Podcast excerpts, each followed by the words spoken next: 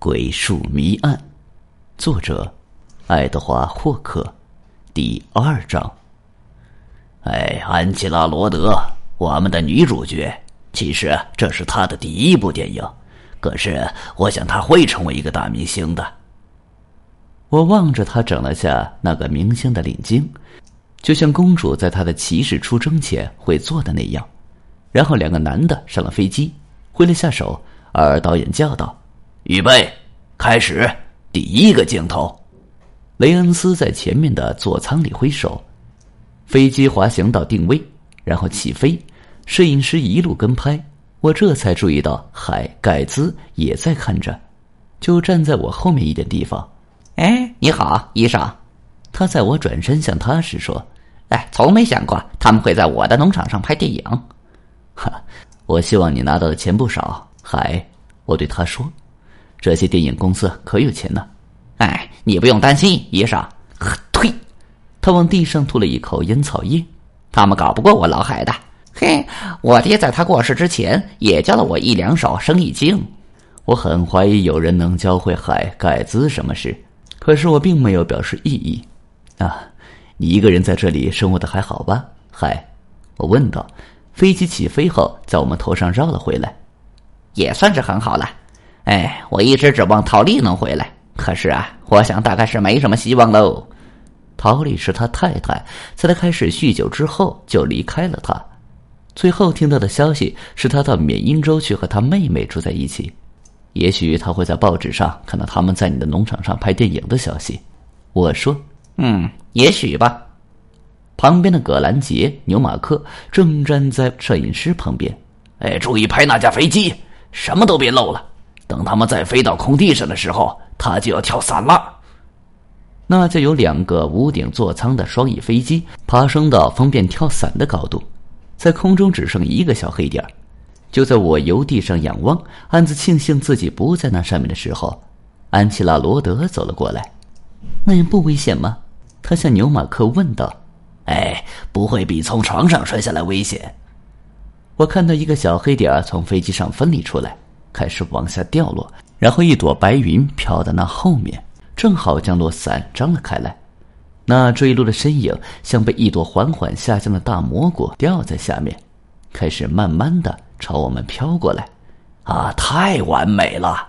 牛马克叫道：“他应该会正好在摄影机前面的那块地上着陆。”可是原先积聚在地平线上的云，现在也向这边移动，风力增强了。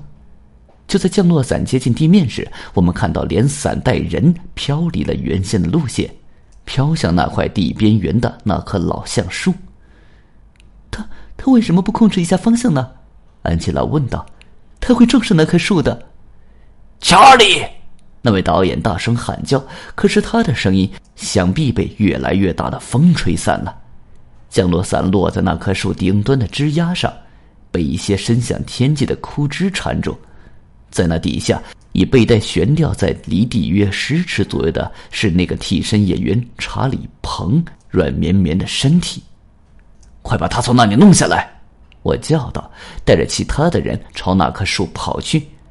当树一点也不在乎是不是会毁了这场戏。那具挂在降落伞下软绵绵的躯体有什么不对劲儿的地方，让我采取了行动。什么人去搬架梯子来？我对他们叫道：“比其他人先跑到树边。”海盖兹朝谷仓跑去，而我则想办法爬上那棵树低些的枝丫。我已经能看到庞的脸色发青，舌头半伸出嘴外。我想办法爬得高到能把到他的脉，可是已经没有脉搏了。怎么了？格兰杰、牛马克在下面地上叫道：“出了什么事？”我在树上再爬得高了一些，把手伸向绕在他脖子上的白色围巾，但接着我摸到了另外一样东西，就把手缩了回来。我爬下树，正好海盖兹搬了架梯子回来，小心的把它解下来。我指示道，然后把它放到这里地上。我得打电话给兰斯警长。我的天哪！你是说他死了？是的，纽马克先生，他死了。在他的围巾外面绑着一条铁丝，他是被人谋杀的。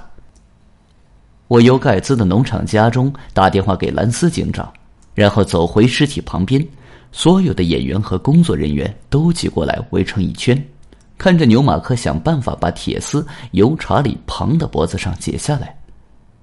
你最好把那留给警长看，我忠告道。现在解开对庞也没什么用处了。可是，可是这种事怎么可能发生呢？我抬眼望着那棵老橡树，我要知道才怪呢。那架双翼飞机一直在那块地的上空绕圈子，最后牛马克挥手让飞机降落。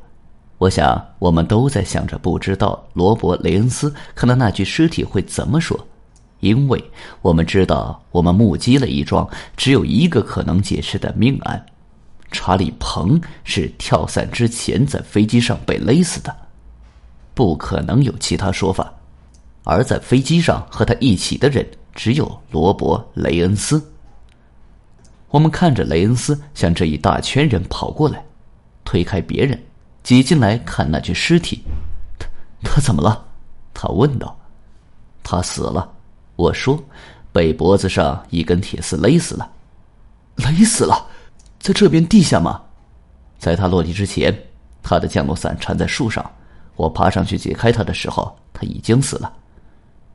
他用不相信的眼光瞪着我，可可是他跳伞的时候还活着呀，他一定是活着的才能打开降落伞呢。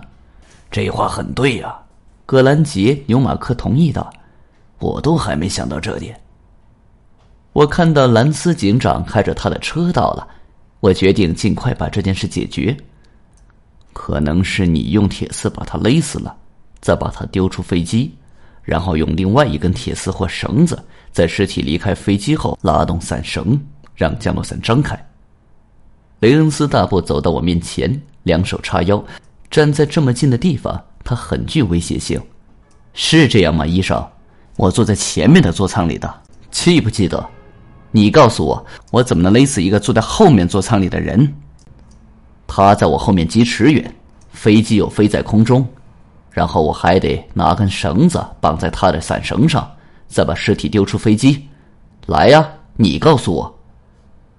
我都忘了那两个座舱的事，现在我想起来，他说的是实话。我记得飞机起飞的时候，他在前座挥手。他说的对，他不可能勒死查理·彭。可是也没有其他的人能勒死他，这是件不可能的犯罪。兰斯警长可不是这么容易糊弄过去的。你是说那棵他妈的树杀了他，医生？不是，我不是在告诉你说那棵树杀了他。树不会用一根铁丝把人勒死的，就算是闹鬼的树也不会。好吧，那是谁干的？你确定不是自杀的？不是，我同意的。人可以用枪、用刀或者毒药来杀死自己，可是不可能把自己勒死，因为还没达到目的。人就会先晕过去，哎，除非是上吊。你看这种说法怎么样，医生？那具铁丝是连在降落伞上的，伞一张开，铁丝就拉紧，而把他给勒死了。啊，这个理论很棒，只不过那根铁丝现在没有连在降落伞上。我才检查过他的围巾底下的脖子，没有压力来自上方的证据。照你的说法，会几乎把他的头和身子割开，会留下证据的。所以那是怎么个说法呢？医生，你可是这些不可能犯罪的专家呀。不过我依稀想起了点什么，而我去找葛兰杰·纽马克，兰斯警长会在橡树四周仔细调查，等我回来。我找到了那位导演，和他的明星安琪拉在一起，可以说是他在安慰他。他看到我过去，就把手从他肩膀上放了下来，对我皱着眉头。哎，现在又有什么事？霍桑医生，要付你的服务费用吗？哼，我的服务还没有完呢。我在想那架雷恩斯和彭城坐的飞机。牛马克望着外面那块地上停着的那架俄式双翼飞机，那架飞机怎么了？我们不打算重拍那一场戏。你是不是在想这件事？我在想那架飞机是不是有我在书上看到过的自动驾驶装置。这话让那个导演笑了起来。嗨，这样的话，我的大明星就可以设置好再顺着机身爬到后面来勒死旁？不可能，飞机上没有自动驾驶的装置，而且玩这种花招，连斯吓都吓死了。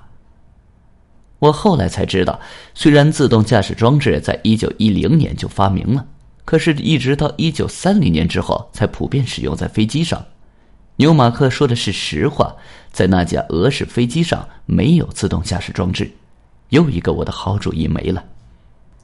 你为什么对是谁杀了他这么感兴趣呢？安琪拉·罗德问我。这不关你的事。哦，我受雇来处理伤病的问题，这方面我失败了，而且败得很惨。牛马克微笑道：“我们不会怪你的。你拍的影片呢？能冲印出来吗？说不定能给我们一个线索。影片要送到纽约去处理。”要看到什么东西的话，得等好几天之后了。你以为我们随身带着个暗房吗？我看得出他们对我的态度很不友善，好像查尔斯·彭这样的不可能的死亡都是我的错似的。也许还真是如此。在这几年里，我确实好像越来越会碰上命案了。本集已经播讲完毕，感谢您的收听，请您多多点赞评论。如果喜欢。请订阅此专辑，谢谢。